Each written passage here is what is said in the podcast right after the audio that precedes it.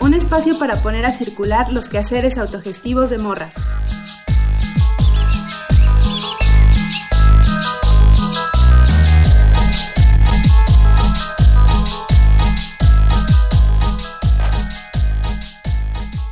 Bienvenidas, bienvenidos, bienvenidos a este su podcast Chambitas.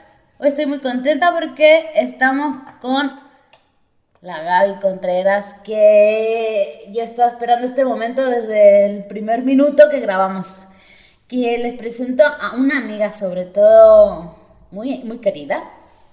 Y eh, ella, pues, eh, nos acompaña ahora mismo vía internet desde Chile.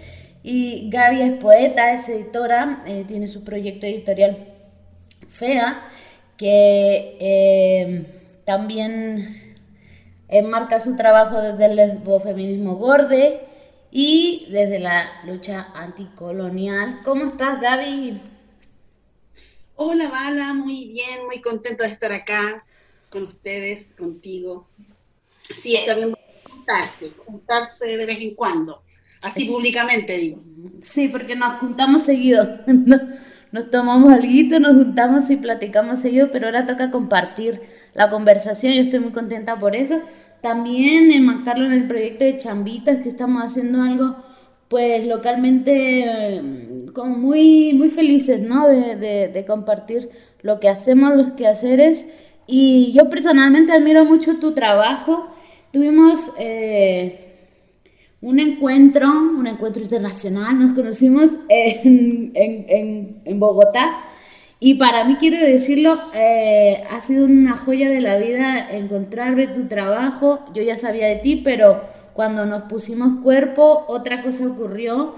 Eh, de ahí entramos en una conversación muy bella. Y, y eso yo quiero este, pues contar que ha sido también determinante para cómo elaboro, para cómo pienso el mundo, el mundo del activismo gordo, este, mis críticas también, ¿no? Mi, posición frente al mundo, a las luchas. Y este, también ha sido muy importante un taller eh, que, que recibí, ¿no? Tú eres mi maestra y eres mi amiga y estoy muy contenta de que estemos juntas. ¿Cómo tuvo eso? ahí nos vamos construyendo entre todas.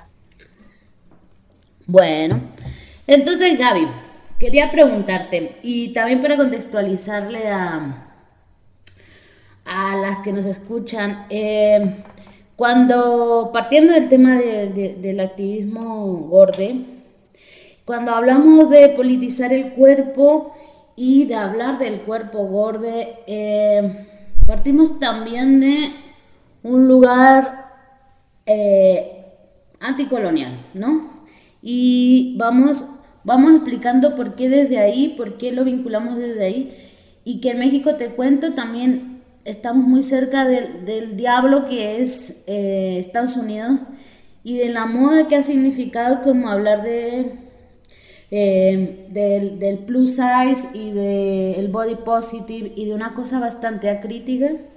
Entonces esa sería como la forma de abordar por qué nos desenmarcamos de eso, por qué es importante empezar a decir que eh, la, mirada es, como con más raíces, ¿no? Con, profundas raíces y, desde ahí.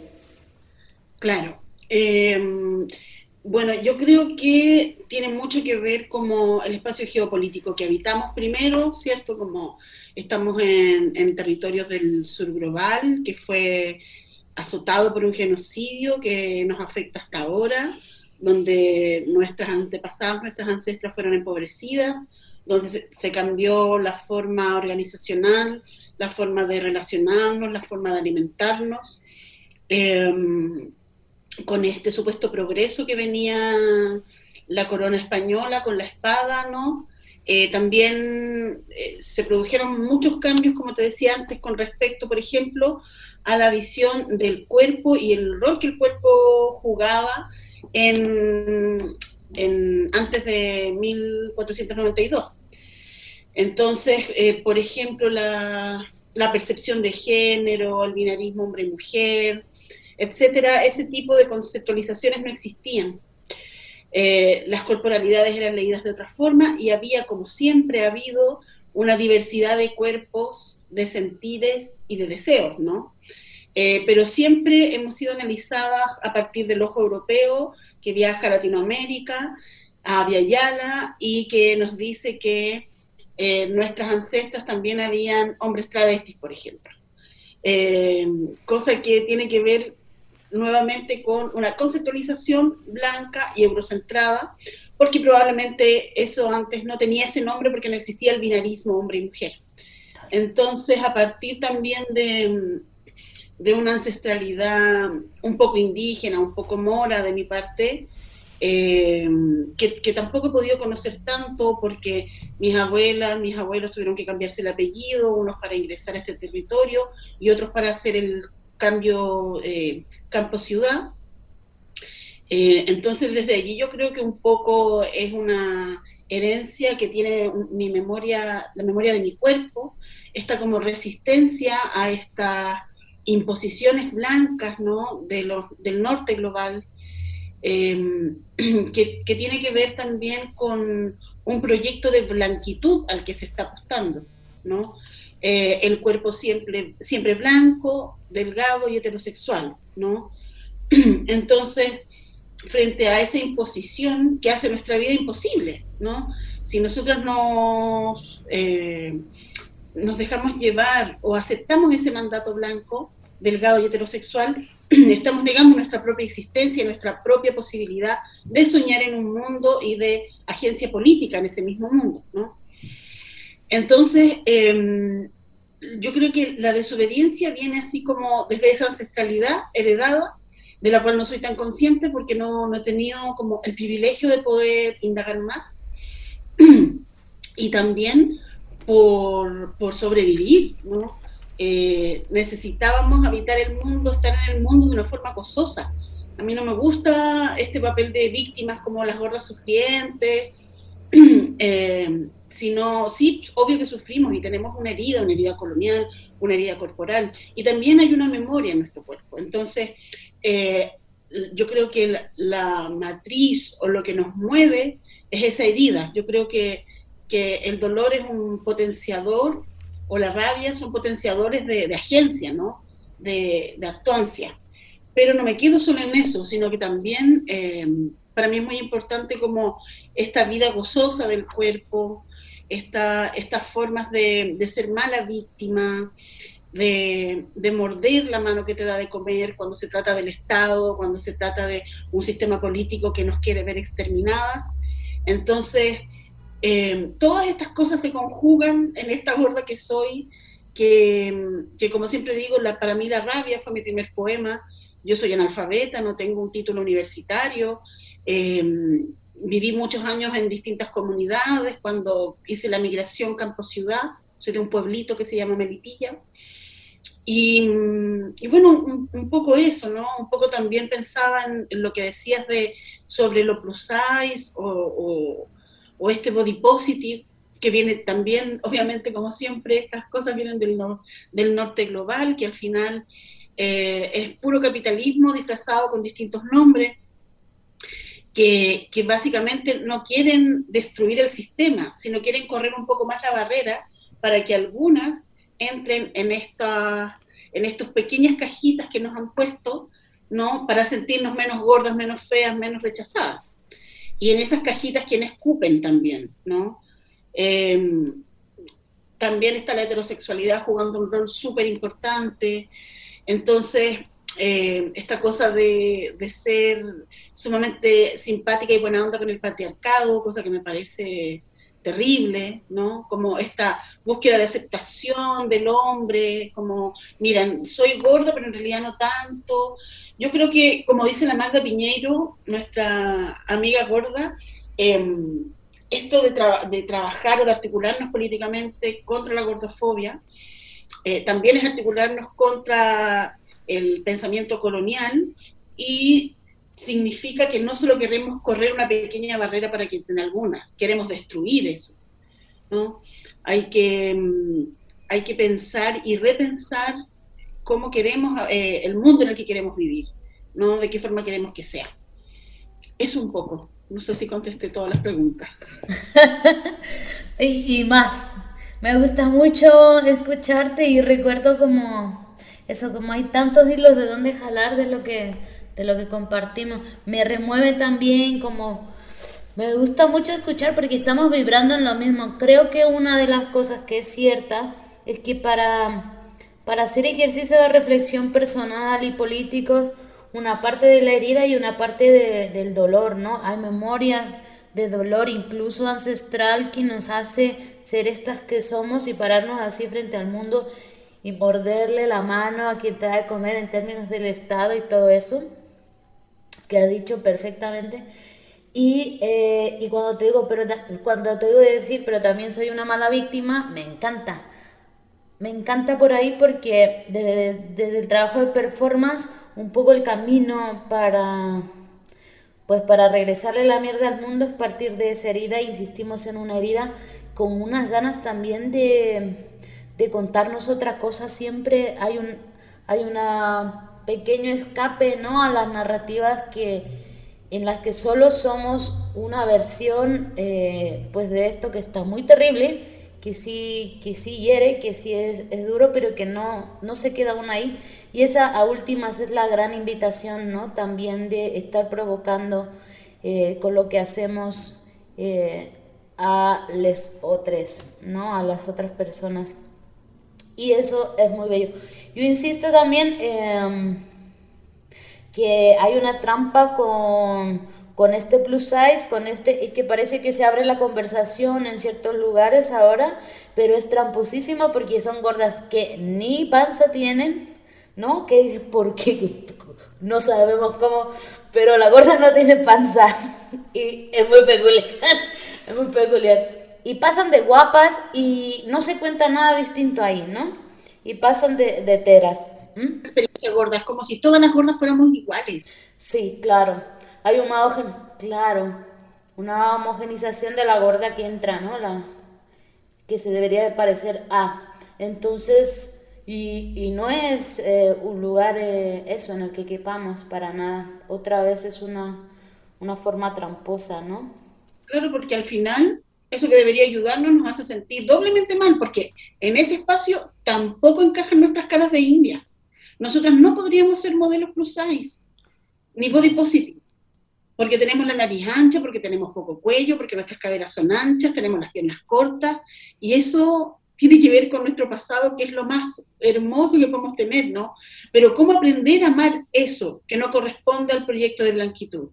Eso es muy difícil, desaprender en un mundo que te está diciendo todo el tiempo que estás habitando un cuerpo equivocado, el cuerpo del error, que rebalsas todos los espacios, es difícil aprender, porque también, aparte de, este rollo mm, del plus size y el body positive, está el, el, otro tema del empoderamiento, del amor propio, por ejemplo. Yo siempre digo que el amor propio es tan propio que es tan individualista, ¿no? Es como la propiedad privada. ¿No? Porque yo en mi casa puedo leerme varios libros de feminismo, empoderarme, mirarme al espejo, porque también es algo que hace el feminismo, ¿no? Este sentirte siempre bien, siempre feliz, siempre a gusto. Y, pero cuando yo salgo a la calle, eso, todo mi empoderamiento no va a impedir que la señora de la esquina no me mire con asco, ¿no? Eh, eso no va a impedir que cuando yo vaya a postular un trabajo no me lo den porque soy gorda. ¿No? Entonces, no somos nosotras las que tenemos que cambiar, es el mundo el que tiene que cambiar, ¿no? ¿Cuántas veces, no? ¿Cuántos fines de mes o cuántos domingos pensamos, nos acostamos pensando, mi vida va a cambiar porque mañana voy a hacer una dieta, ¿no? Y esa falsa expectativa con el futuro, que ahora mi vida es triste, pero mañana va a ser mejor, cuando adelgace va a ser mejor, ¿no? Entonces, estas trampas, estamos llenas siempre, el capitalismo funciona súper rápido, es una máquina, por lo tanto, apenas estamos nosotros reflexionando, ya se adelantó dos pasos y te ponen la primera trampa, eh, que en este caso sería como estos conceptos como amor propio, ¿no? empoderamiento, que, que son imposiciones que también son súper duras de llevar. El feminismo no me puede obligar a amar mi cuerpo todos los días, porque no es así.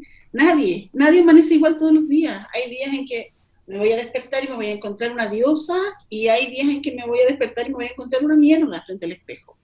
Y eso es normal, somos fluctuantes, no, no, no, es, no es fijo ¿no? lo que sentimos ni nuestras percepciones. Entonces, eh, frente a eso, es súper difícil porque es vivir, están resistiendo todo el tiempo, insistiendo en la porfía, insistiendo en esa resistencia que a veces hasta es silenciosa, porque cuántas veces, bueno, tú como gordo también lo sabes, que de repente ya hasta prefieres ni siquiera discutir. Hay gente con la que ni siquiera es, es como, también se resiste desde distintos lugares, ¿no? Nosotros igual tenemos el privilegio de que algunas personas nos conocen, que tenemos cierto lugar de enunciación, que somos escuchadas en algunos espacios, pero también sabemos que hay un montón de compañeras gordas negras, por ejemplo, que no tienen ese mismo espacio que nosotros.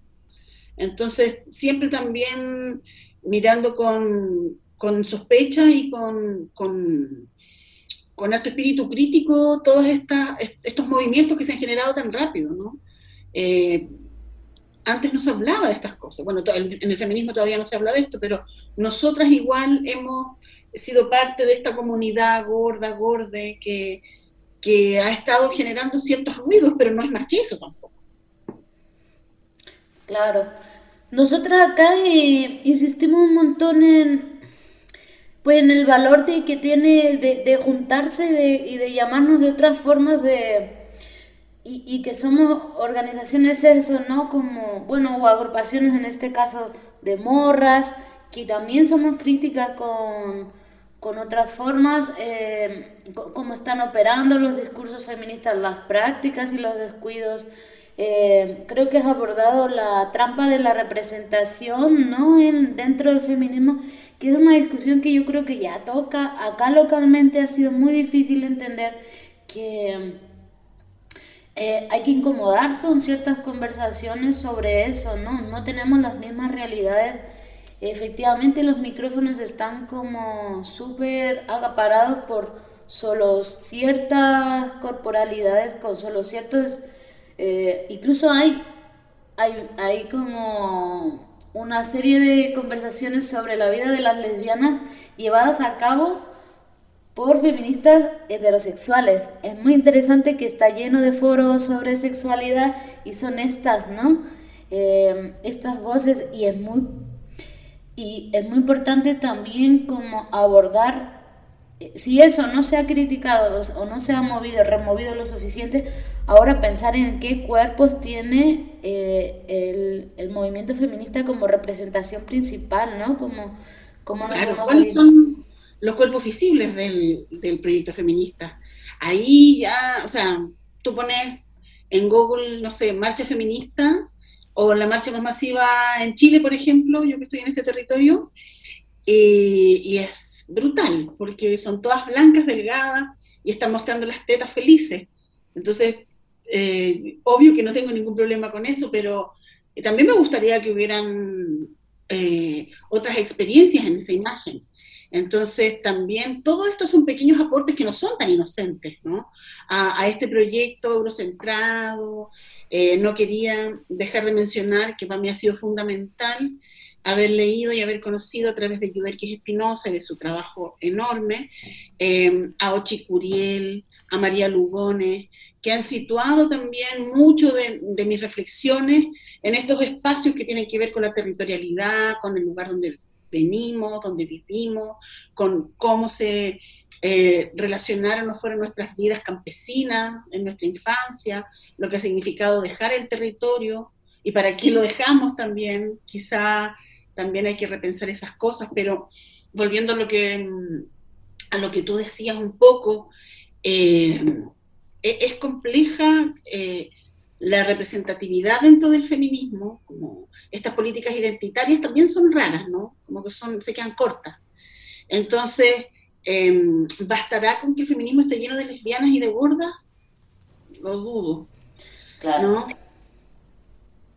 Claro, claro, sí. Igual, ajá. Sí, es muy. Complejísimo el tema identitario, ¿no? Por, lo que mencionas.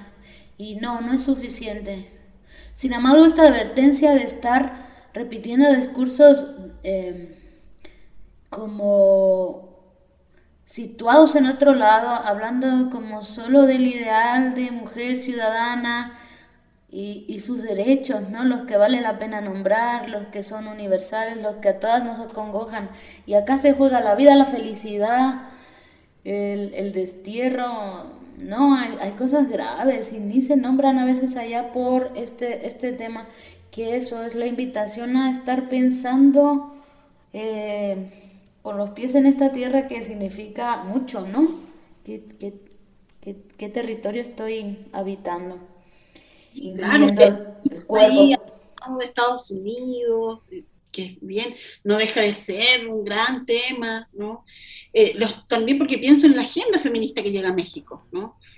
Um, ya lo hemos hablado muchas veces, como obvio que estoy súper a favor del de, aborto libre, ¿no?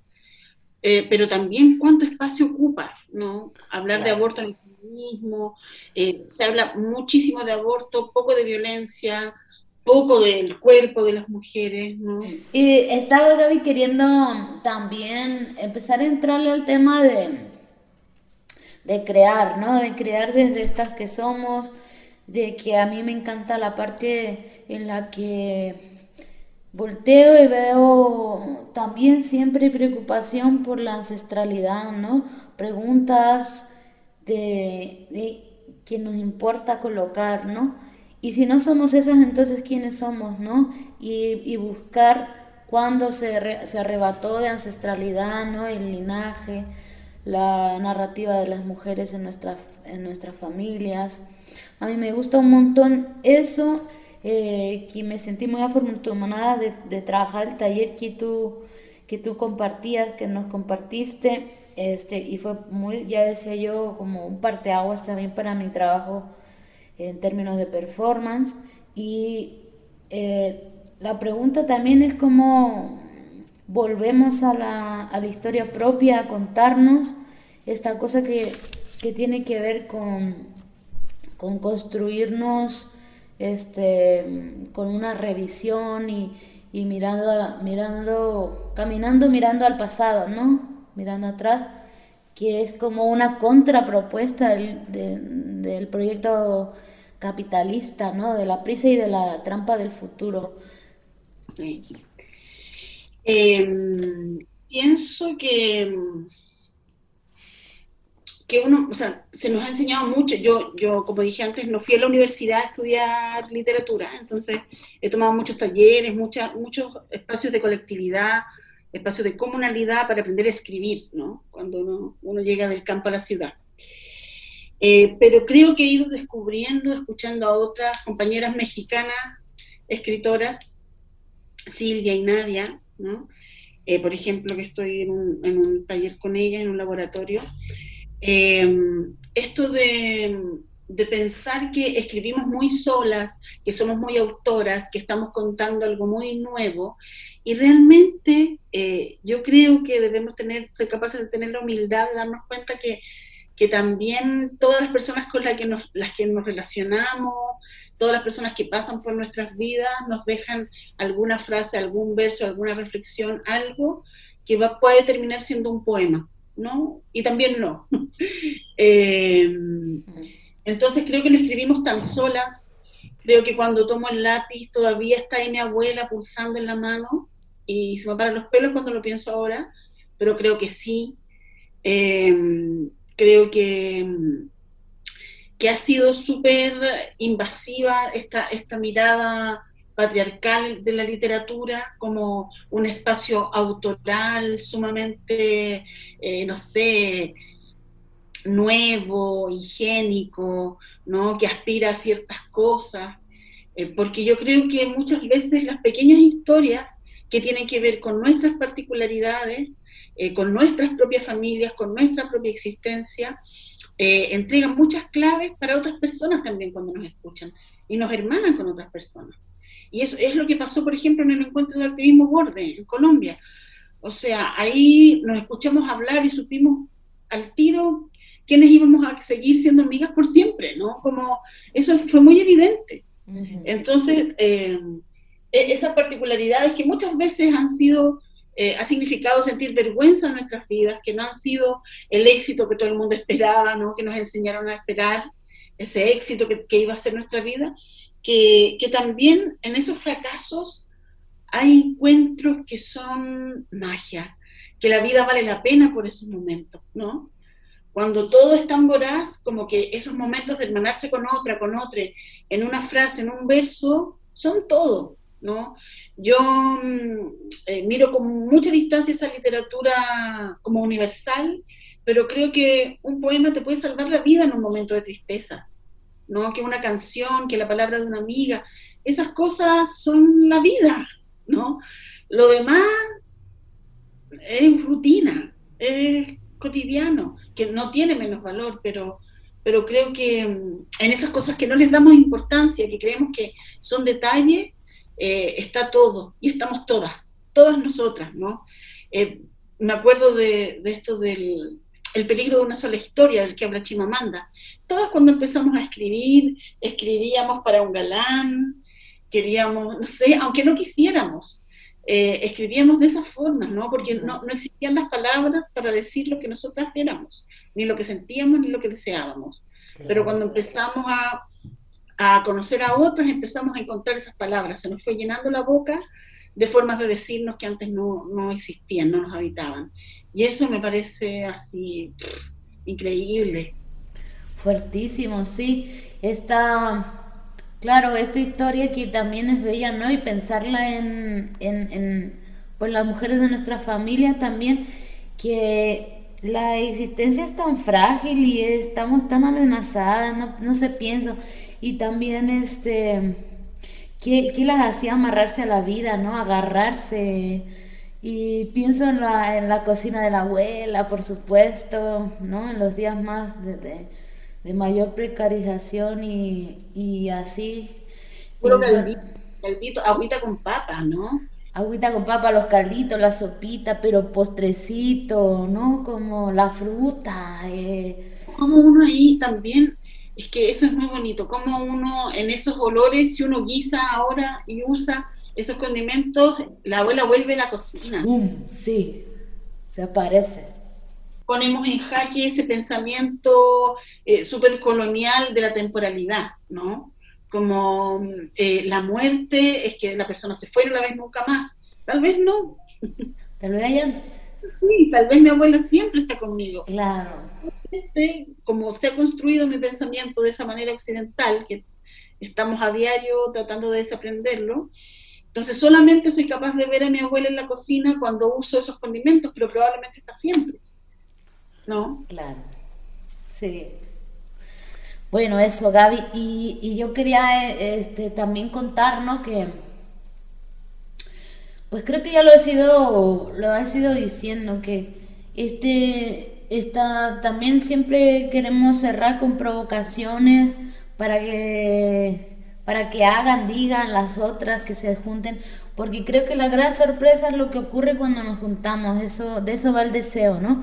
Una tiene ahí imaginarias muy contundentes de lo que es el deseo, y pero y es esto también, ¿no? Por eso tantas ganas de existir, tantas ganas de que te junten, se, se te peguen, conversemos, hagamos, vente, tómate algo, ¿no? De, esa atracción, de esas ganas de que nos ocurran cosas. Y en esa invitación también está, eh, ¿qué, ocurre lo, ¿qué ocurre con la palabra? ¿Qué ocurre en los talleres? ¿De qué escribimos? De, ¿Cuál es la invitación, no? Para hacer. Eso, eso es, es tan... Tiene tanto que ver con los momentos por los que estamos atravesando, así como territorialmente, personalmente, colectivamente yo creo que, que pasamos, que somos procesos, ¿no? Entonces, eh, al comienzo tenemos esa, esa sed, esa ansia de escribirlo todo, por todos los silencios que, que nos han habitado desde antes de nosotras estar aquí. Entonces tenemos esa como ganas de decirlo todo y después vamos, va pasando el tiempo y nos vamos dando cuenta de que hay otras maneras de decir, eh, que nos vamos interesando por ciertos temas, para mí siempre fue súper importante como em, dejar en claro que aunque alguien, aunque alguien leyera mis poemas, supiera que quien escribió eso era una lesbiana gorda, por ejemplo.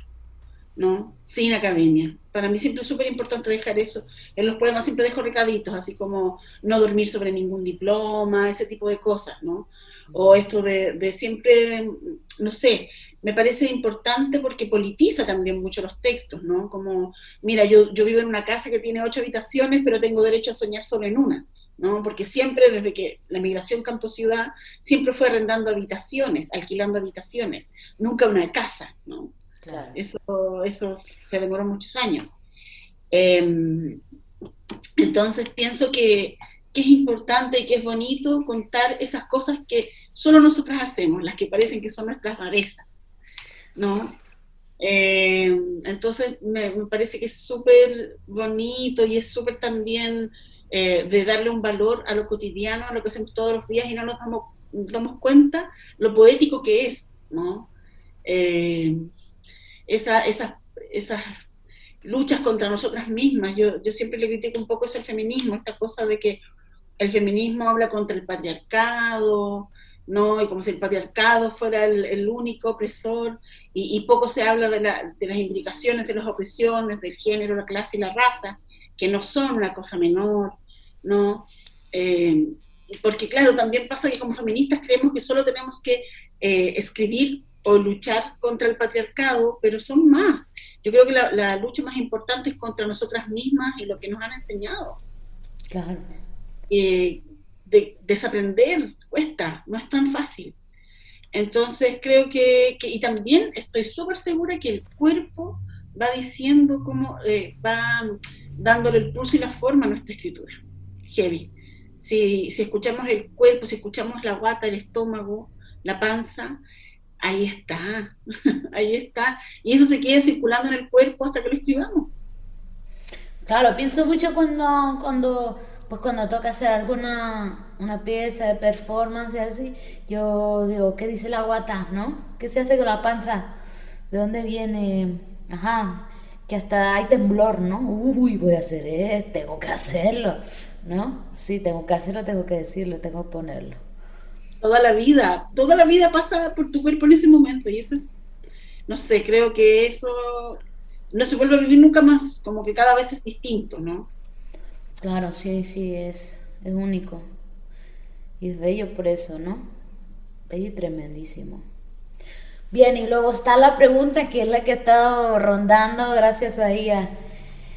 Pues a, a una autora que, tiene una pregunta muy importante, Claudia Rodríguez, sobre qué debe describir una travesti, ¿no? Fue la, fue la pregunta que escuché ayer.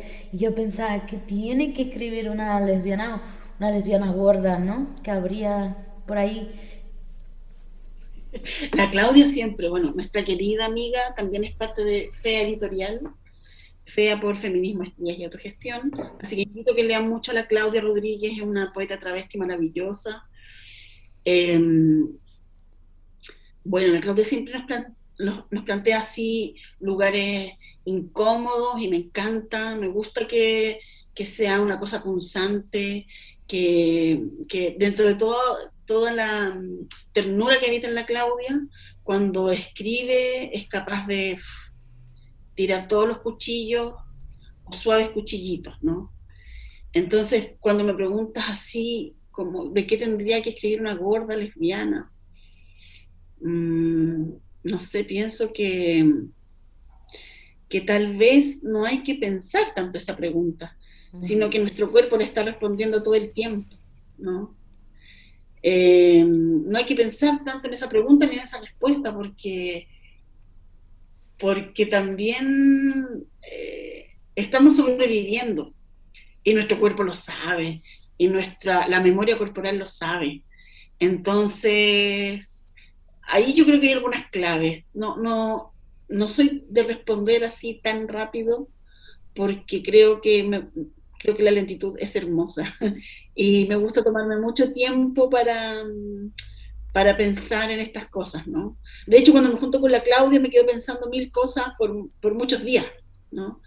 Entonces, me, gusta, me gusta que nos quedemos con preguntas, que nos hagamos preguntas entre nosotras, no sé. Creo que también es una forma súper bonita de conocernos y de entramarnos. Claro. Me gusta mucho porque me, yo me quedo pensando mucho acá que hablamos.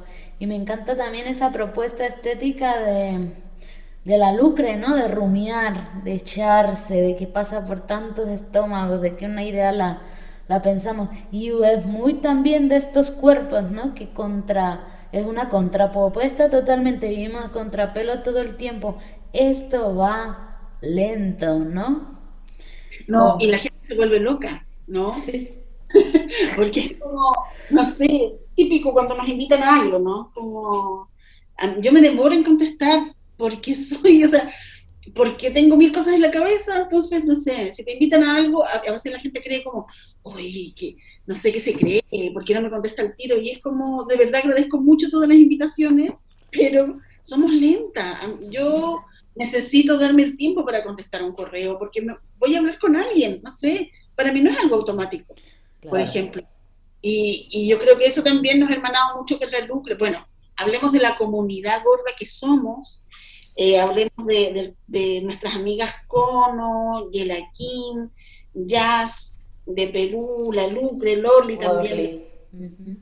No, como toda esta junta de amigas, amigues que, no, que nos encontramos y, y claro, todas estamos pensando distintas cosas, eso es muy bonito, nos compartimos, nos preguntamos, nos apasionamos hablando. Em, y, pucha, para mí conocer a la Lucre fue también un momento súper importante, como lo fue conocerte a ti, a las amigas que mencionábamos antes, ¿no? Como que son momentos que uno no se va a olvidar, que sabe que son, uno sabe que marcaron un antes y un después, ¿no? Leerte a ti, leer a la Lucre, leer a la Cono, por supuesto que marcaron mi, la politización de mi cuerpo, la forma en que yo me veía. Eh, o sea, yo tenía, según yo, eh, un trabajo como con la gordura y había leído mucho y no sé qué. Y la Cono presentó su libro, la primera presentación de su libro fue en mi casa y yo no bajé, no bajé a la presentación del libro. Bajé porque, mm, claro, yo tenía conocimiento de la gordura, pero no de mi cuerpo. Y esas son cosas muy distintas. Y no es que ahora tengo un gran conocimiento de mi cuerpo, pero, tengo conciencia de que lo tengo, que está ahí. ¿No? En ese tiempo también uno cae mucho como en esto de, de mm, justificar su existencia. Yo quería justificar mi existencia gorda, entonces aprendía mucho sobre la gordura y sobre los temas médicos y libros más como a partir de, la filosofía, pero que, que, no hablaban del cuerpo latiendo y deseando. Eso. Entonces, claro, obviamente había una resistencia inconsciente de parte mía hacia el trabajo de la cono. Pero claro, después uno la lee y ¿qué va a hacer? rendirse. ¿Qué más va a hacer si no rendirse? Es lo mismo también que pasa cuando cuando uno lee un poema tuyo, cuando lea la Lucre, ¿no? O los posteos, los poemas de, de la Jazz, de Lorly, eh, o lo que nos pasaba cuando escuchábamos a Yela King, ¿no? Nuestra amiga gorda.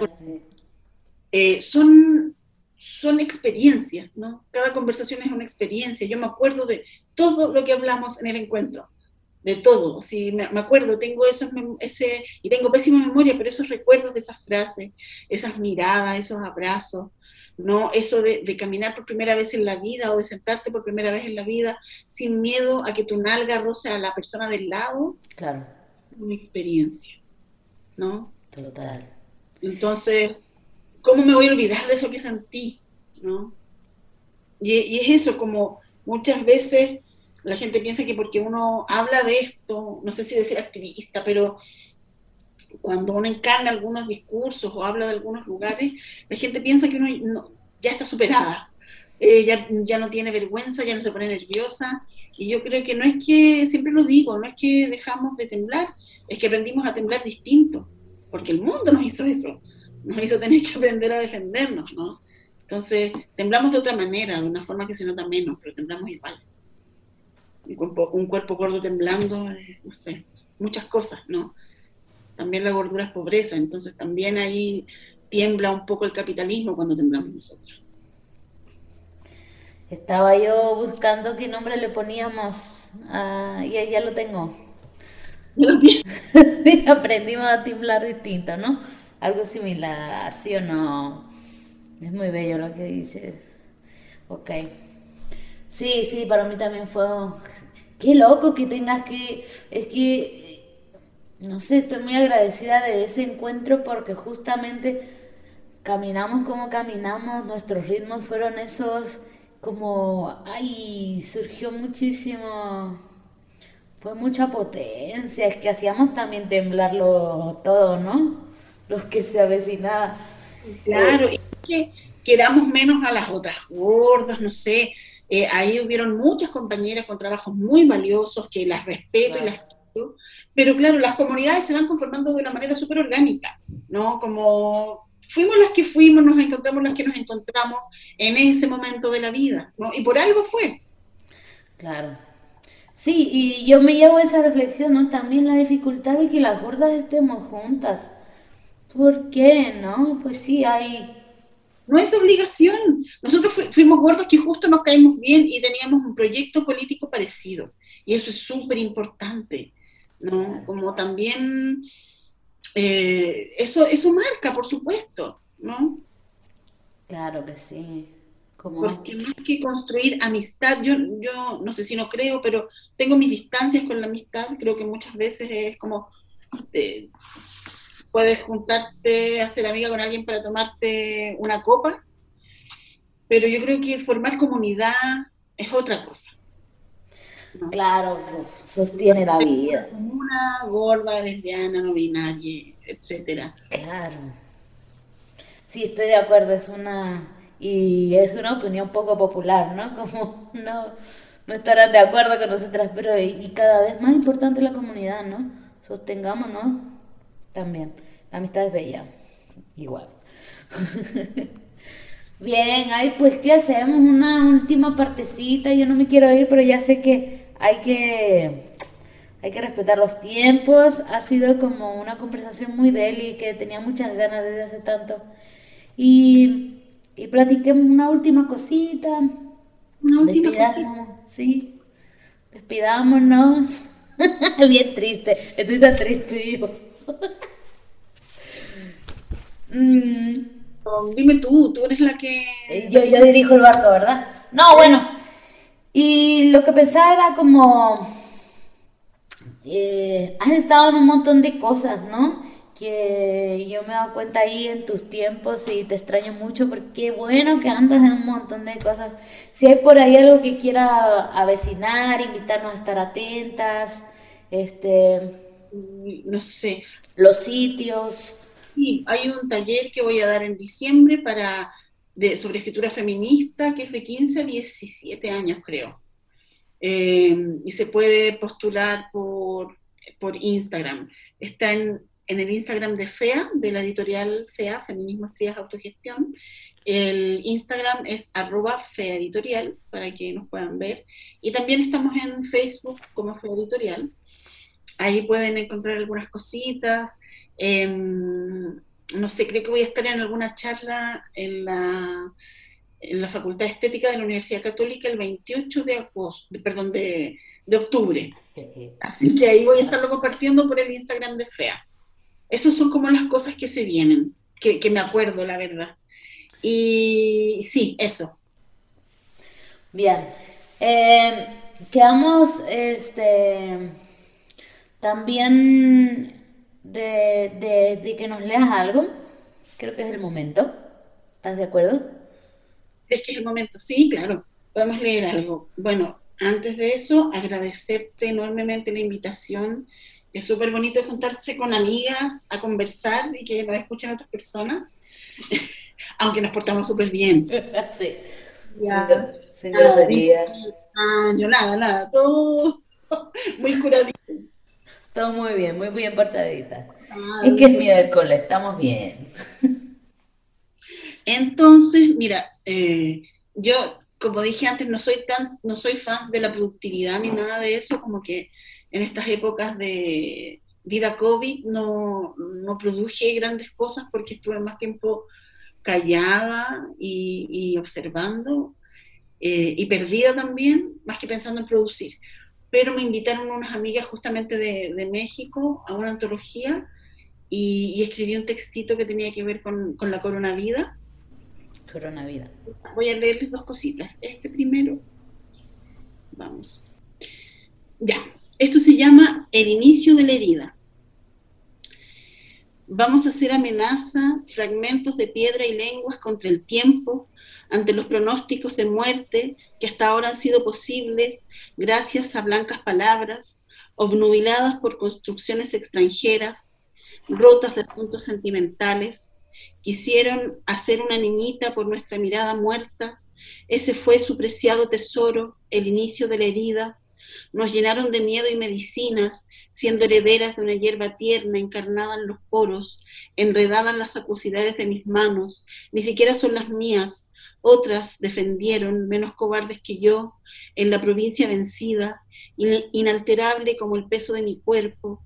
Tengo todo revolcándose adentro, insistiendo en las paredes de mi garganta. El final de los finales fue confinado a ciertas añoranzas futuras. Sin embargo, la tierra de mis dedos traduce sonidos, insiste, no hay paso adelante, el pasado es mucho más que pasado y tu mirada oscura enciende el aislamiento, donde la saliva es un puente líquido hacia nuestros labios, para frotarnos a puerta cerrada, nosotras, las que ni hombres ni mujeres, las que más bien derrumbe, más bien soledades, tenemos colgando un mapa que señala niñas tristes, las que portamos el virus de la pobreza y nuestros olores nos delatan, sabemos de encierros y cuarentenas mucho antes de esta estética apocalipsis, antes de las ficciones televisadas, Nuestras vecinas mueren, sus hijos las odian, la enfermedad es una sola, está erguida en los barrios del hambre, desde el cambio de apellidos para migrar a la ciudad, somos registro controlado por formas absurdas pero obligatorias. Me viene creciendo en el fondo de los huesos una especie de espino sin brotes. No hay mejoría posible, menos aún compasión. El continente sobrevalorado aprende a verse morir. En nuestro caso, somos expertas, tenemos otras estrategias para nunca soltarnos la mano. Infectadas de rabia, nos encontramos en sueños y enhebramos la tristeza de la distancia inventada por ustedes. Si mañana seremos ruinas, si me estoy acabando por latir, quiero deshacerme entre tus piernas, vaciar mi aliento en tu pubis, así cuando nos encuentren, prendan fuego de una vez. Dios mío. Gaby, vamos a hacer un video con eso, por favor. No, pero es que ni siquiera estaba mirando, no, nada de video. A ver. bueno, ahí conversemos. Em, y hago, y otro cortito. ¿Alcanza el tiempo? ¿Da? Claro que sí. No. Vamos, por favor, con otro. Gracias. Con otro. Este no tiene nombre. Bueno, esto es algo que estoy empezando a escribir ahora, entonces es nuevo, no tiene nombre. Escribir puede ser barricada donde el fuego no es lengua voraz, más bien cenizas que nunca se rinden, que se ven inofensivas, pero si te acercas arden, inventando subversiones entre labios, entre las grasas inflamables de mi carne, como gesto incandescente tu mano dentro mío, la inevitable complicidad entre, trazar y temblar. Es posible que estos signos de la lengua, este derrumbe que significan las palabras para mí, implique habitar geografías desobedientes, donde brotar anómalas, embadurnadas de líquidos fluviales, aguas que erosionan el suelo y alteran el cauce. No solo es necesario tirar piedras en la calle, es ineludible la batalla contra nosotras mismas, desaprender un mundo que nos aplastó la espalda, superficie que antes de este incendio que tengo dentro de la boca se llamaba mordaza.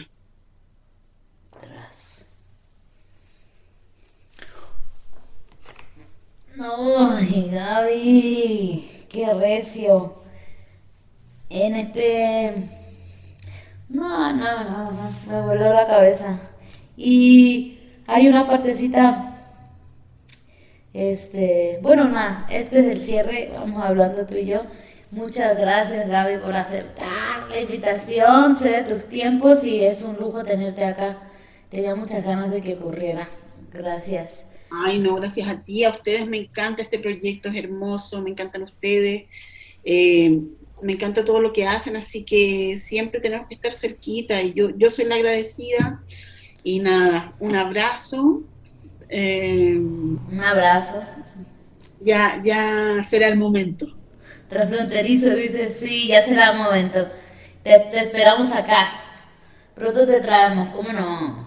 Claro que sí, vamos, vamos ahí confabulando para que pase. Pues muchas gracias, este fue su podcast Chambitas y nos vemos para la próxima. Besos. Gracias, besos. Gracias. Y la que me enseñó fue mi abuelita a ser partera, ser hierbera. Mamá, a mí me decían la bruja. Mamá, a mí me decían la bruja. Mamá, a mí me decían la bruja. Recuerda que estás bien bonis y tu chamba es importante. Soy tu fans. Escríbenos.